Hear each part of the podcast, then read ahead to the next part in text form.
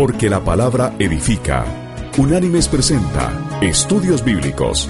El presente estudio en su versión escrita puede ser descargado del sitio www.unánimes.org. A continuación, el estudio de hoy. El estudio de hoy se llama Las tres etapas de la salvación. Antes de dar inicio al presente estudio, leamos el texto que se encuentra en la carta enviada por el apóstol Pablo a la iglesia en Filipo. Vamos a ir al capítulo 1 y vamos a leer el versículo 6 que dice, Estando persuadido de esto, que el que comenzó en vosotros la buena obra, la perfeccionará hasta el día de Jesucristo. Fin de la cita. La obra que Dios ha comenzado en nosotros es la obra de la salvación. Cuando Dios comienza esa obra en una persona, la termina. Pablo dijo una vez algo sorprendente acerca de la salvación. Y se lo dijo a la iglesia en Roma, y lo consignó así en la carta que les envió. En el capítulo 13 vamos a leer el versículo 11, que dice, Ahora está más cerca de nosotros nuestra salvación que cuando creímos. Fin de la cita. ¿Cómo puede ser esto? ¿No recibimos nuestra salvación cuando creímos? Sí la recibimos. Pero Pablo está hablando de la plenitud de nuestra salvación cuando Jesucristo venga y seamos transformados. Para tener una mejor idea del término salvación, veamos su definición. Primero veamos la definición en hebreo. Teshuva es la palabra en hebreo. Y quiere decir rescatar, librar, colocar o llevar en victoria, llevar a un lugar seguro. La definición en griego es soteria, esa es la palabra, y quiere decir rescatar, llevar a seguridad, librar, liberar o salvar de. Y finalmente veamos la definición de la Real Academia Española. Y dice, acción y efecto de salvar o salvarse. Consecución de la gloria y bienaventuranzas eternas. Una de las características de la salvación anunciada en el Evangelio es que se relaciona con las tres dimensiones temporales de la experiencia cristiana. El pasado, el presente y el futuro. Fuimos salvos cuando creímos en Cristo. Estamos siendo salvados en nuestro diario vivir como creyentes y seremos salvos de manera plena cuando Cristo regrese y nos transforme a su semejanza. Estas tres fases de nuestra salvación se pueden ilustrar como una cuenta bancaria que se abre a favor de un niño. Todo el dinero en la cuenta es de él, pero no lo puede usar de inmediato. Posiblemente se le dé una cantidad inicial para asegurarle que de verdad le pertenece la cuenta en el banco. Luego podría ser que se le pase una cantidad mensual mientras todavía sea menor de edad. Al alcanzar la mayoría de edad, él recibirá en pleno aquella cuenta y podrá disponer de ella totalmente. Nuestra salvación, de alguna manera, es así. Dios nos la acredita completa en el momento de creer en su Hijo, pero no la experimentamos en su plenitud todavía. Inicialmente se nos da un tipo de anticipo o garantía en la persona del Espíritu Santo y gozamos de los beneficios inmediatos que acompañan nuestra salvación.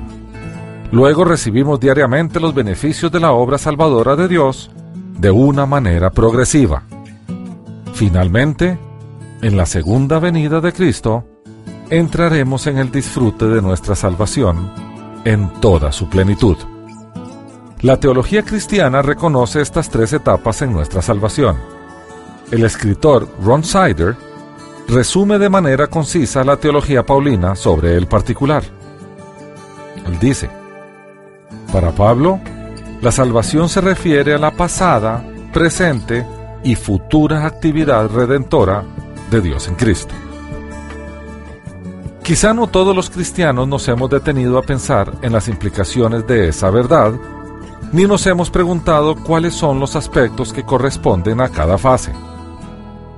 Una tendencia es identificar con cada etapa alguna de las facetas de la salvación.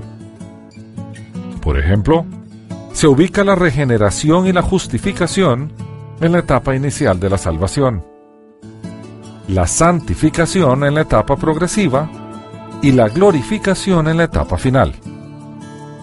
Hay cierta razón en esta clasificación. No es del todo incorrecta, pero no refleja toda la amplitud de lo que el autor de los Hebreos describe como una salvación tan grande. Eso está en el libro de los Hebreos, capítulo 2, versículo 4. Veamos entonces el concepto de nuestra salvación eterna. Nuestra salvación fue prometida como una salvación eterna. Dicho de otra manera, para siempre. Antes de dar inicio al presente estudio, debemos dejar claro el concepto de salvación eterna. En su elección, Dios no se equivoca. El omnisciente Dios todo lo sabe. Por lo tanto, su regalo o don de salvación lo otorga a aquellos que de seguro son elegidos para salvación. Para ello, hay que remitirse al estudio de unánimes la voluntad de Dios. Una vez otorgada la salvación del Dios perfecto, no se puede perder por obras humanas, pues no fue por obras humanas que se obtuvo. La obra de Jesús en la cruz fue perfecta, como perfecta es su salvación. Y vamos a ir a leer de la carta que el apóstol Pablo envía a los cristianos en Roma. Allí en el capítulo 11, versículo 29, dice lo siguiente. Porque irrevocables son los dones y el llamamiento de Dios. Fin de la cita. Y el profeta Isaías en el Antiguo Testamento, en el capítulo 45 y versículo 17 de su libro, dice así. Israel será salvo en el Señor con salvación eterna. No os avergonzaréis ni os afrentaréis por todos los siglos. Fin de la cita. Más tarde el profeta en el capítulo 46 versículo 13 dice, Haré que se acerque mi justicia, no se alejará, y mi salvación no se detendrá. Pondré salvación en Sión y mi gloria en Israel. Fin de la cita. Más adelante el Señor a través de Isaías, en el capítulo 51 versículo 6 dice, Perecerán sus moradores, pero mi salvación será para siempre. Mi justicia no perecerá. Fin de la cita. Y en el Nuevo Testamento, el autor del libro de los Hebreos, en el capítulo 5, versículo 9, dice lo siguiente.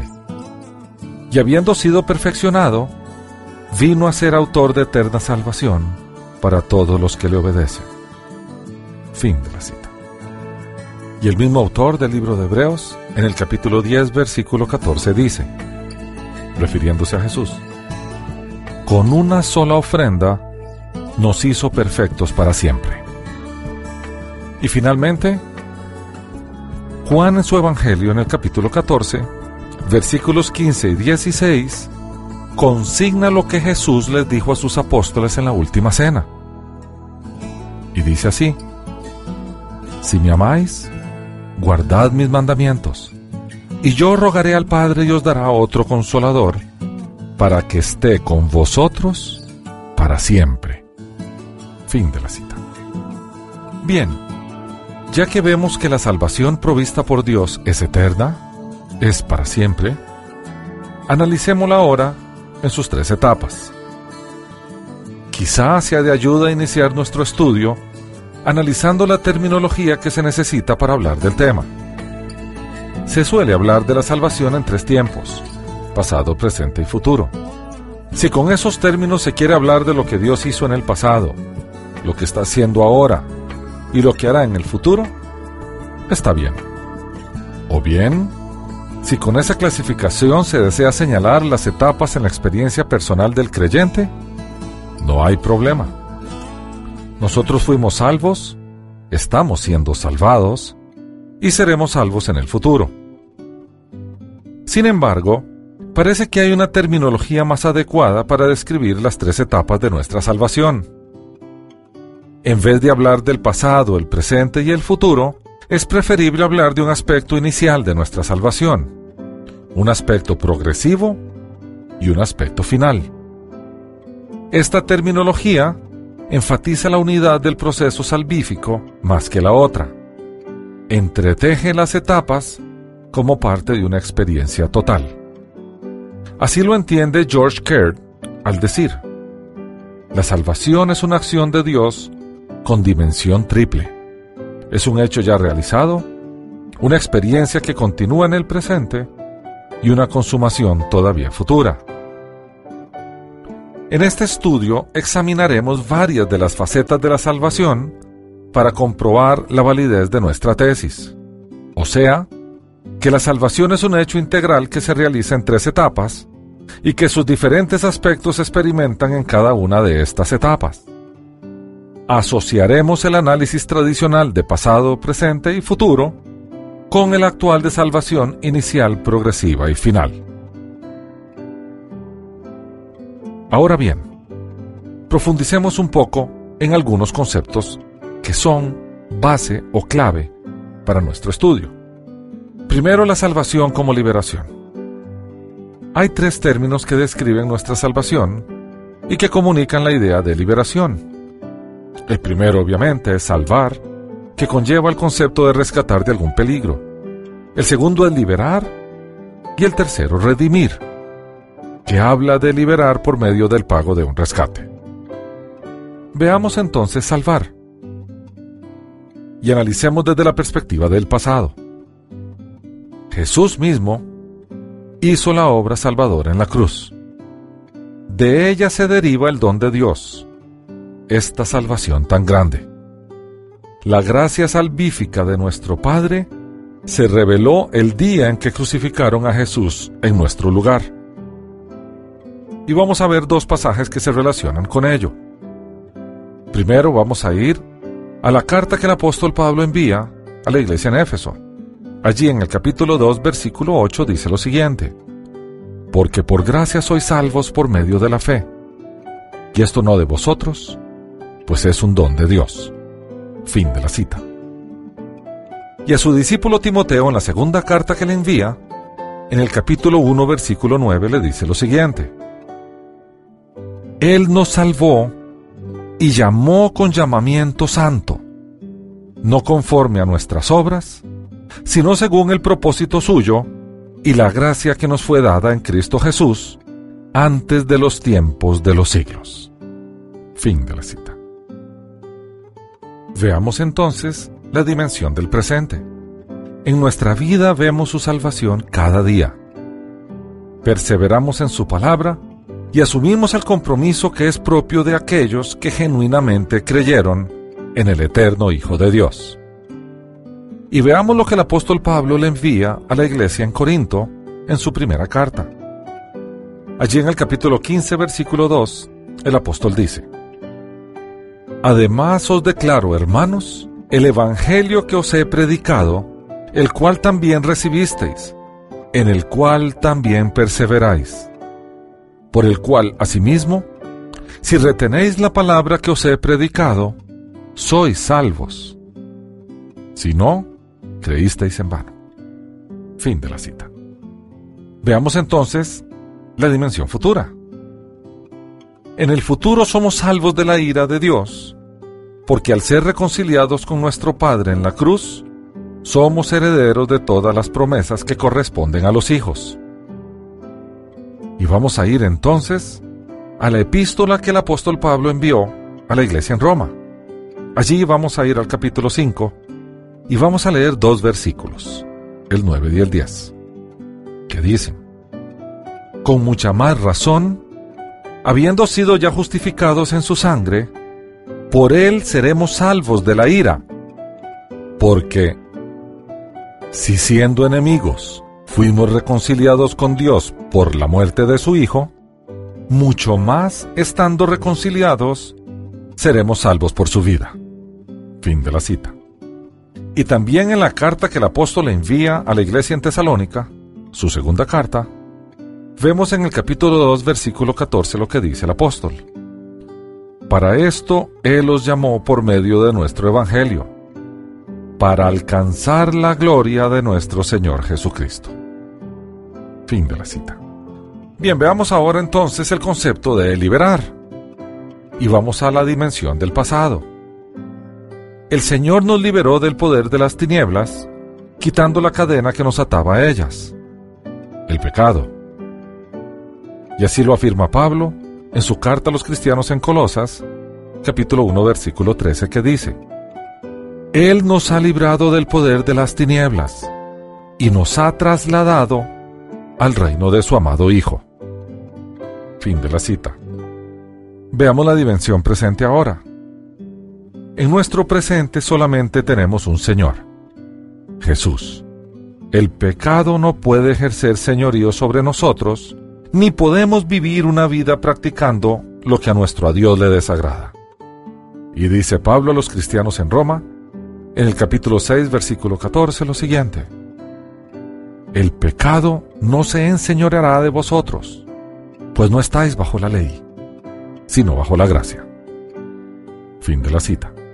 Y en la dimensión futura, el Señor vendrá a liberarnos de la ira que corresponde a los habitantes de la tierra que no han depositado su fe en el eterno y unigénito Hijo de Dios. Y regresamos a la carta a los tesalonicenses, la primera en esta ocasión.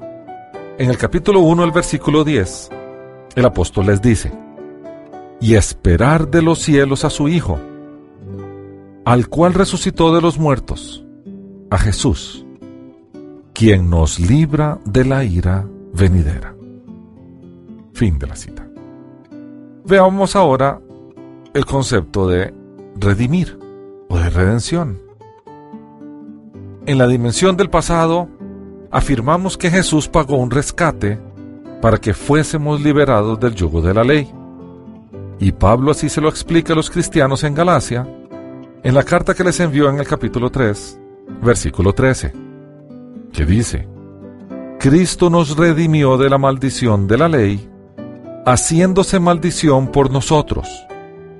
Pues está escrito, Maldito todo el que es colgado de un madero. Fin de la cita. Y a los cristianos en Éfeso, en el capítulo 1, versículo 7 de la carta que les envió, dice lo siguiente, En él tenemos redención por su sangre, el perdón de pecados según las riquezas de su gracia. Fin de la cita. En la dimensión del presente, podemos afirmar que diariamente somos purificados a partir del rescate efectuado por nuestro Señor. Y Pablo le dice a su discípulo Tito, en la carta que le envía en el capítulo 2, versículo 14, lo siguiente. Él se dio a sí mismo por nosotros para redimirnos de toda maldad y purificar para sí un pueblo propio, celoso de buenas obras. Fin de la cita. Y en la dimensión futura, podemos decir que nuestro cuerpo será finalmente redimido cuando éste sea transformado en un cuerpo glorioso. Regresamos ahora a la carta enviada a la iglesia en Roma.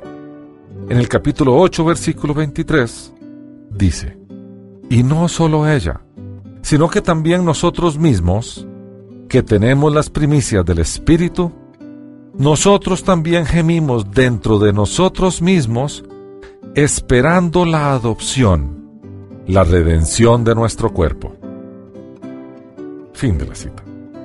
Bien, visto todo esto, veamos entonces el pecado en las tres fases de nuestra salvación. La doctrina bíblica de la salvación enseña que la muerte de Cristo arregló de manera completa el problema del pecado.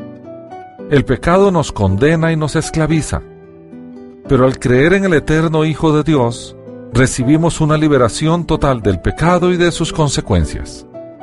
En la fase inicial de la salvación, o en el pasado, somos salvos de una vez por todas de la culpa del pecado, pues ella fue atribuida a Jesús en la cruz.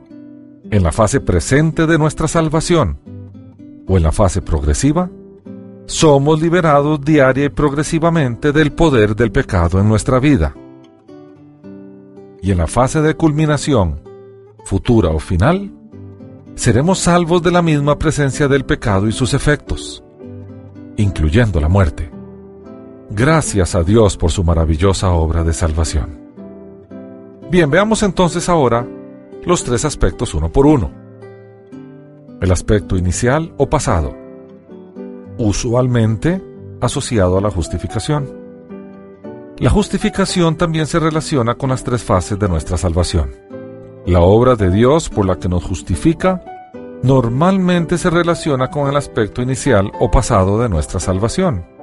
Fuimos justificados, es decir, que Dios nos declaró justos, cuando depositamos nuestra confianza en el Hijo de Dios. Tenemos un ejemplo de esa justicia en el patriarca Abraham, a quien por la fe le fue acreditada toda justicia en el momento en que creyó.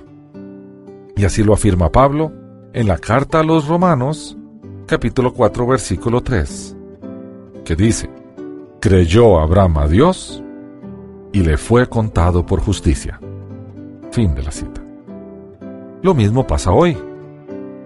Veamos en el mismo capítulo 4 de Romanos, esta vez el versículo 5 que dice, pero al que no trabaja, sino cree en aquel que justifica al impío, su fe le es contada por justicia. Fin de la cita. Desde que creímos en Cristo, cuando dejamos de confiar en nuestros propios esfuerzos y pusimos la fe solo en Él, Dios aplicó a nuestra cuenta la justicia de Cristo. Con base en su obra perfecta en la cruz, nos declaró justos.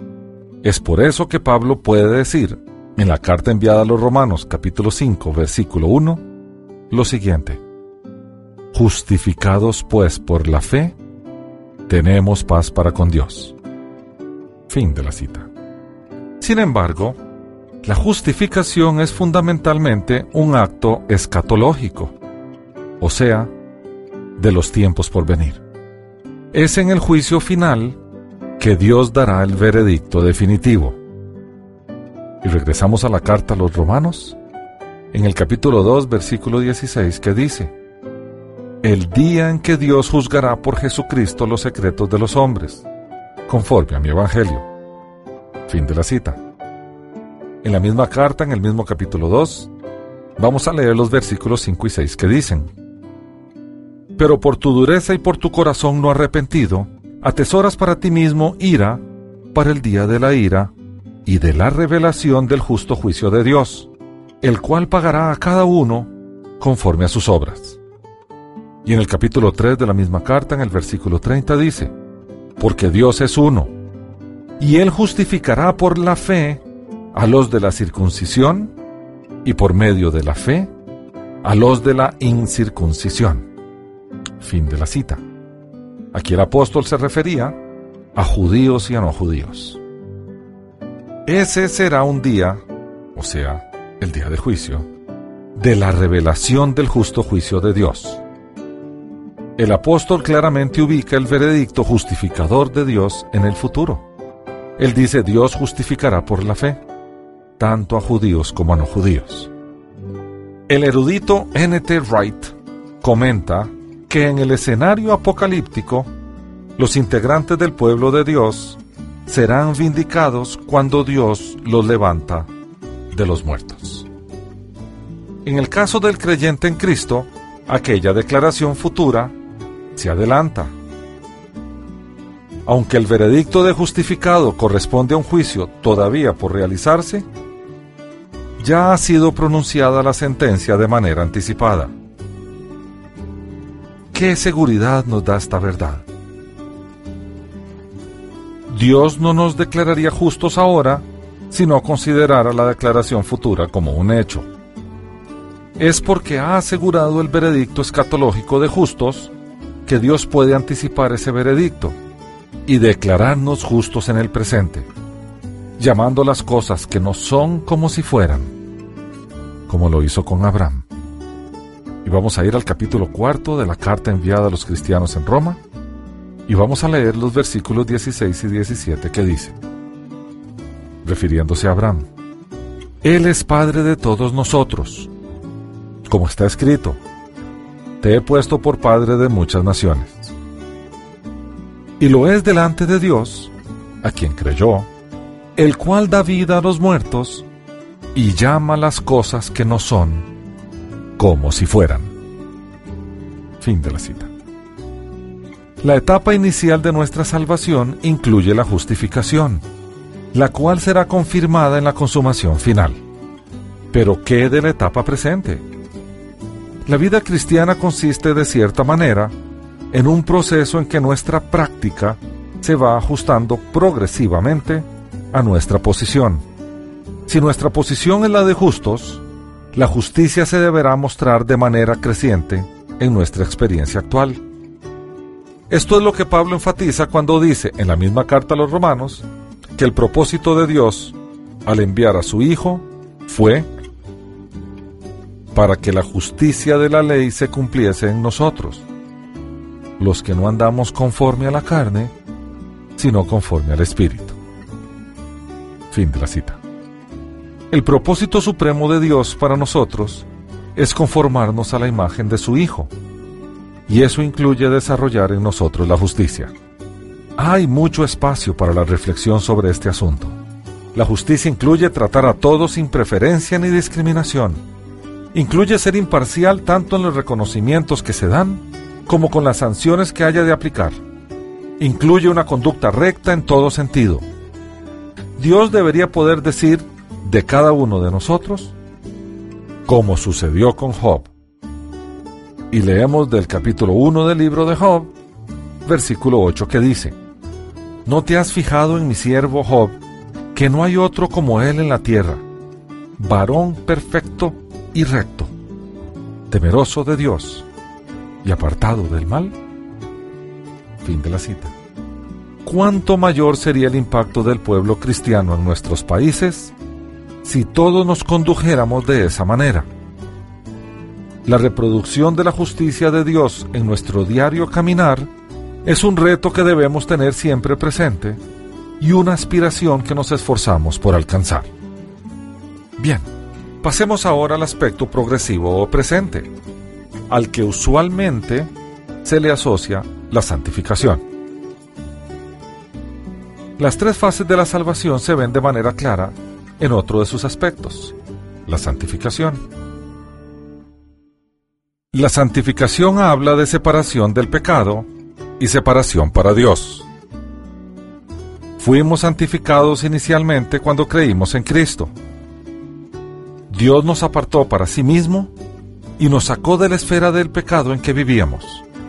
La salvación para la cual Dios nos escogió y a la cual nos llamó por el Evangelio se realizó mediante la santificación del Espíritu. Y veamos lo que dice Pablo en la segunda carta enviada a los cristianos en Tesalónica. En el capítulo 2, versículo 13 dice, Pero nosotros debemos dar siempre gracias a Dios respecto a vosotros hermanos amados por el Señor, de que Dios os haya escogido desde el principio para salvación, mediante la santificación por el Espíritu y la fe en la verdad. Fin de la cita. Pablo describe a los creyentes en la problemática iglesia de Corinto como los santificados en Cristo Jesús.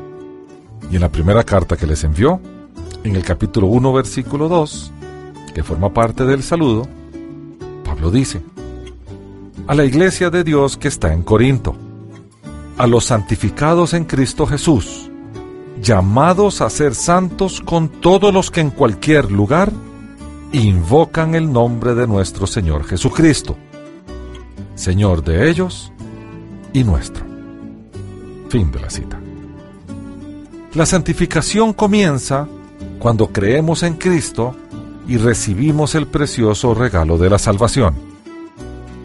Así como Dios nos declara justos desde ese momento, también nos llama santos. Pablo pudo decir a los corintios, en la primera carta que les envía, en el capítulo 6 versículos del 9 al 11 lo siguiente. ¿No sabéis que los injustos no heredarán el reino de Dios? No os engañéis, ni los fornicarios, ni los idólatras, ni los adúlteros, ni los afeminados, ni los homosexuales, ni los ladrones, ni los avaros, ni los borrachos, ni los maldicientes, ni los estafadores heredarán el reino de Dios. Y esto eras algunos de vosotros. Pero ya habéis sido lavados, ya habéis sido santificados, ya habéis sido justificados en el nombre del Señor Jesús y por el Espíritu de nuestro Dios. Fin de la cita. Este aspecto de la salvación se puede llamar santificación posicional. Nuestra posición ante Dios es la de santos, porque nos ha apartado para Él y nos ha limpiado. Para extenderse en este concepto, recomendamos leer el estudio de Unánimes, La Santidad. Bien, a la vez, la santificación tiene mucha relación con nuestro presente. Pablo dice a los tesalonicenses en la primera carta, capítulo 4, versículos del 2 al 8, lo siguiente. Ya sabéis las instrucciones que os dimos por el Señor Jesús. La voluntad de Dios es vuestra santificación, que os apartéis de fornicación, que cada uno de vosotros sepa tener su propia esposa en santidad y honor, no en pasión desordenada, como los gentiles que no conocen a Dios.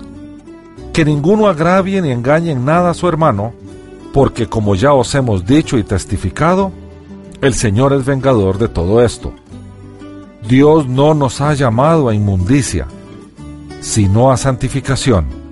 Así que, el que desecha esto, no desecha a hombre, sino a Dios, que también nos dio su Espíritu Santo.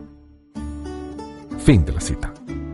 El apóstol relaciona esta verdad con el problema de inmoralidad hace un contraste entre la relación matrimonial en la que uno tiene a su esposa en santidad y honor y la fornicación que representa la pasión desordenada. Resume su enseñanza diciendo que no nos ha llamado Dios a inmundicia sino a santificación. En un mundo en que el sexo se comercializa y la satisfacción sexual se busca por cualquier medio, es importante que hagamos un llamado continuo a la santidad. La santificación tiene que ver con todas las áreas de nuestra conducta, no solamente la sexual. Una de las razones por las que fuimos santificados es para que hagamos buenas obras. Una evidencia de que estamos experimentando la santificación presente es que servimos a la justicia. Y en la carta enviada a su discípulo Tito, en el capítulo 2, versículo 14, Pablo dice, refiriéndose a Cristo, él se dio a sí mismo por nosotros, para redimirnos de toda maldad y purificar para sí un pueblo propio, celoso de buenas obras. Y a los cristianos en Roma, en el capítulo 6, versículos 17 al 19, Pablo les dice, Pero gracias a Dios, que aunque erais esclavos del pecado, habéis obedecido de corazón a aquella forma de doctrina que os transmitieron y libertados del pecado, vinisteis a ser siervos de la justicia. Hablo como humano, por vuestra humana debilidad. Así como para iniquidad presentasteis vuestros miembros para servir a la impureza y a la iniquidad, así ahora para santificación, presentad vuestros miembros para servir a la justicia. Fin de la cita. El aspecto futuro de nuestra santificación no es menos importante. Cuando Cristo venga, el proceso santificador será consumado. La oración del apóstol por los tesalonicenses, de que Dios os santifique por completo, será contestada finalmente para la venida de nuestro Señor Jesucristo. Y dice así, el apóstol a los tesalonicenses en la primera carta enviada a ellos, en el capítulo 5, versículo 23 que el mismo Dios de paz os santifique por completo, y todo vuestro ser, espíritu, alma y cuerpo, sea guardado irreprochable para la venida de nuestro Señor Jesucristo. Fin de la cita. La meta de Dios de presentarnos santos y sin mancha e irreprensibles delante de Él está relacionada con la reconciliación cósmica que aún está por efectuarse y leamos lo que se le escribe a los cristianos en Colosas capítulo 1, versículos del 18 al 22. Que dice, hablando de Cristo, Él es también la cabeza del cuerpo que es la iglesia, y es el principio, el primogénito de entre los muertos, para que en todo tenga la preeminencia, porque al Padre agradó que en Él habitara toda la plenitud, y por medio de Él reconciliar consigo todas las cosas, así las que están en la tierra como las que están en los cielos, haciendo la paz mediante la sangre de su cruz. También a vosotros, que erais en otro tiempo extraños y enemigos por vuestros pensamientos y por vuestras malas obras, ahora os ha reconciliado en su cuerpo de carne, por medio de la muerte, para presentaros santos y sin mancha e irreprochables delante de Él. Fin de la cita. La obra santificadora del Espíritu se culminará cuando se hace realidad nuestro destino de alcanzar la gloria de nuestro Señor Jesucristo, lo cual sucederá en su segunda venida. Dice la carta a los tesalonicenses, la segunda, en el capítulo 2, versículo 14, lo siguiente. Para esto Él los llamó por medio de nuestro Evangelio, para alcanzar la gloria de nuestro Señor Jesucristo. Fin de la cita. Bien, veamos ahora el tercer aspecto, el aspecto final o futuro la vivificación y glorificación. La nueva vida que recibimos como resultado de la salvación también se experimenta en las tres etapas. En el momento en que creímos en Cristo, recibimos vida. Y dice el apóstol Pablo a los Efesios, en el capítulo 2, versículo 5, lo siguiente. Aún estando vosotros muertos en pecados, nos dio vida juntamente con Cristo. Por gracia soy salvo. Fin de la cita. Esa vida representa el comienzo de una nueva y viva relación con Dios. Pero la nueva vida que recibimos en Cristo es solo el comienzo. El plan de Dios es que nosotros andemos en vida nueva. Y dice la carta enviada a los romanos en el capítulo 6, versículo 4, lo siguiente. Porque somos sepultados juntamente con Él para muerte por el bautismo a fin de que como Cristo resucitó de los muertos por la gloria del Padre, así también nosotros andemos en vida nueva. Fin de la cita. El verbo andar en este texto sugiere un proceso, un caminar continuo. La nueva vida que tenemos no es nuestra. Es la vida de Cristo en nosotros. Para Pablo, esto era lo importante. Él le afirmó a los Gálatas en el capítulo 2, versículo 20 de su carta lo siguiente. Ya no vivo yo, mas vive Cristo en mí.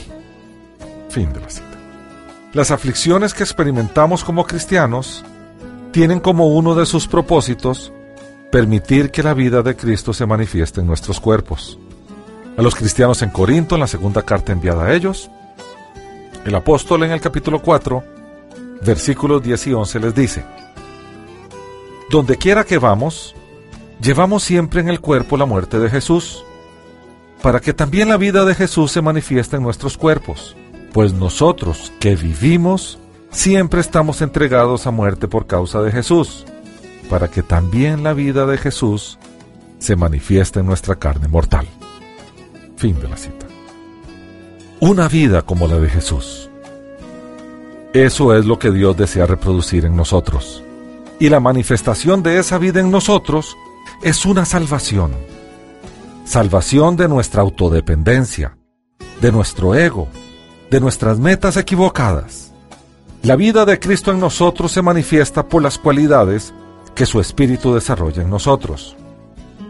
Y leamos el famoso texto del fruto del Espíritu. Está en Gálatas, capítulo 5, versículos 22 y 23 ¿Qué dice? Pero el fruto del Espíritu es amor, gozo, paz, paciencia, benignidad, bondad, fe, mansedumbre, templanza. Contra tales cosas no hay ley. Fin de la cita. Los que demuestran la vida de Jesús en su diario caminar han crucificado la carne con sus pasiones. y evitan la vanagloria y la envidia.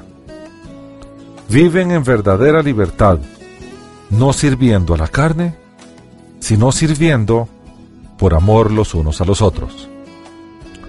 Nuestra nueva vida tendrá su plena realización cuando Cristo venga otra vez. Seremos vivificados no solo porque entraremos en una nueva y hermosa esfera de vida, sino también porque nuestros cuerpos mortales serán resucitados o transformados si nos encontramos vivos en su regreso. Esto corruptible se vestirá de incorrupción y esto mortal se vestirá de inmortalidad. Y así lo afirma Dios a través del apóstol Pablo en la primera carta enviada a la iglesia en Corinto. Allí vamos a ir al capítulo 15 y vamos a leer los versículos del 50 al 53, que dice así. Pero esto digo, hermanos, que la carne y la sangre no pueden heredar el reino de Dios, ni la corrupción hereda la incorrupción. Os digo un misterio. No todos moriremos, pero todos seremos transformados. En un momento, en un abrir y cerrar de ojos, a la final trompeta, porque se tocará trompeta, y los muertos serán resucitados incorruptibles, y nosotros seremos transformados. Pues es necesario que esto corruptible se vista de incorrupción, y que esto mortal se vista de inmortalidad. Fin de la cita. De nuevo podemos ver que la esperanza de nuestra plena salvación en el futuro representa un poderoso orientador para el presente. A los colosenses en el capítulo 3, versículo 4, el apóstol les dice, Cuando Cristo, vuestra vida, se manifieste, entonces vosotros también seréis manifestados en Él en gloria. Fin de la cita.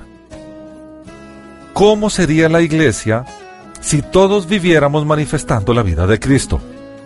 Tal manifestación puede ser una realidad si cumplimos con los requisitos de mantener una comunión íntima con nuestro Señor a través de la oración, el estudio de la palabra y el servicio a Él. Es cuando contemplamos la gloria del Señor que somos transformados a su imagen.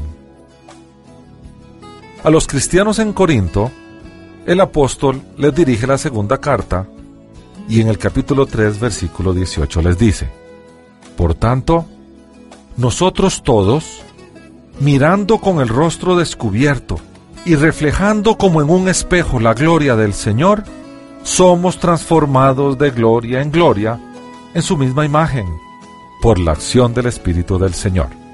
Fin de la cita.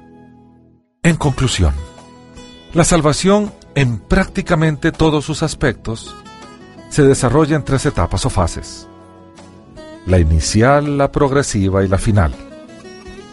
Y vale la pena citar nuevamente a George Caird, que dice, casi todos estos términos, los que tienen que ver con la salvación, se pueden usar indistintamente para referir a cualquiera de los tres tiempos. Nuestra lógica moderna quizá preferiría guardar un grupo de términos para cada aspecto de la triada. Por ejemplo, justificación para el hecho consumado, santificación para la experiencia continua y glorificación para la meta. Pero el uso de los términos en el Nuevo Testamento no se conforma a ese tipo de patrón. Lo único que puede asegurar la lógica es que hay diferencias de énfasis. La justificación tiene primordialmente una referencia al pasado, pero es también una condición dentro de la cual se vive en la vida cristiana, antes del veredicto final que se espera ansiosamente. Los cristianos han sido salvos una vez por todas, pero también están siendo salvados y esperan la salvación futura todavía. Han sido libertados, pero deben vivir como personas libres mientras esperan su liberación final. Han sido lavados, pero el proceso limpiador continúa hasta que se alcanza la pureza perfecta. Hasta aquí la cita. Podríamos mencionar otros aspectos de nuestra salvación, como la glorificación y la reconciliación, que también se experimentan de alguna manera en cada etapa de nuestra salvación. Pero los aspectos ya tocados son suficientes para poder afirmar que nuestra salvación es completa. maravillosamente completa. ¿Cómo entonces debe afectar nuestra conducta como cristianos el reconocer que Dios nos ha salvado de esta manera? Bueno, primero nos infunde confianza al saber que el que comenzó en vosotros la buena obra, la seguirá perfeccionando hasta el día de Jesucristo. Eso lo afirmó Pablo en la carta a los Filipenses capítulo 1 versículo 6. Podemos entonces enfrentar el futuro con total descanso en nuestro corazón, sabiendo que ya somos poseedores de una salvación completa. En segundo lugar, comprender nuestra salvación nos anima a vivir agradecidos con Dios y deseosos de corresponder a la inmensa obra salvadora con la cual hemos sido beneficiados. Debemos procurar constantemente que la posición que tenemos en Cristo se transfiera a nuestra experiencia diaria. Ya hemos sido justificados. Debemos practicar una vida recta y justa. Porque hemos sido reconciliados, debemos buscar la reconciliación y la comunión con todos nuestros hermanos porque hemos sido santificados, debemos vivir en santidad. Porque somos receptores de la glorificación, debemos desear que la gloria de Cristo se manifieste en nuestra vida. Porque Dios nos ha dado vida. Debemos cultivar y desarrollar esa preciosa relación con nuestro Señor, apartando tiempo para estar con Él y viviendo en comunión con Él durante el día. En vista de la salvación tan grande que Cristo compró en la cruz, con el precio incalculable de su sangre, debemos valorar nuestra salvación. Y si la valoramos, vamos a querer compartir con otros el mensaje del Evangelio que es poder de Dios para salvación. Que Dios nos ayude a comprender todos los días lo grandioso de nuestra salvación a corresponder a ella con una vida acorde con sus valores y a compartir con otros su bello mensaje. Hasta aquí el estudio de hoy. El presente estudio está basado parcialmente en conferencias en el Seminario Evangélico de Lima, impartidas por el Dr. Pablo Sibulca, y en el estudio de Ladio Ramos de la Iglesia Evangelio de Poder.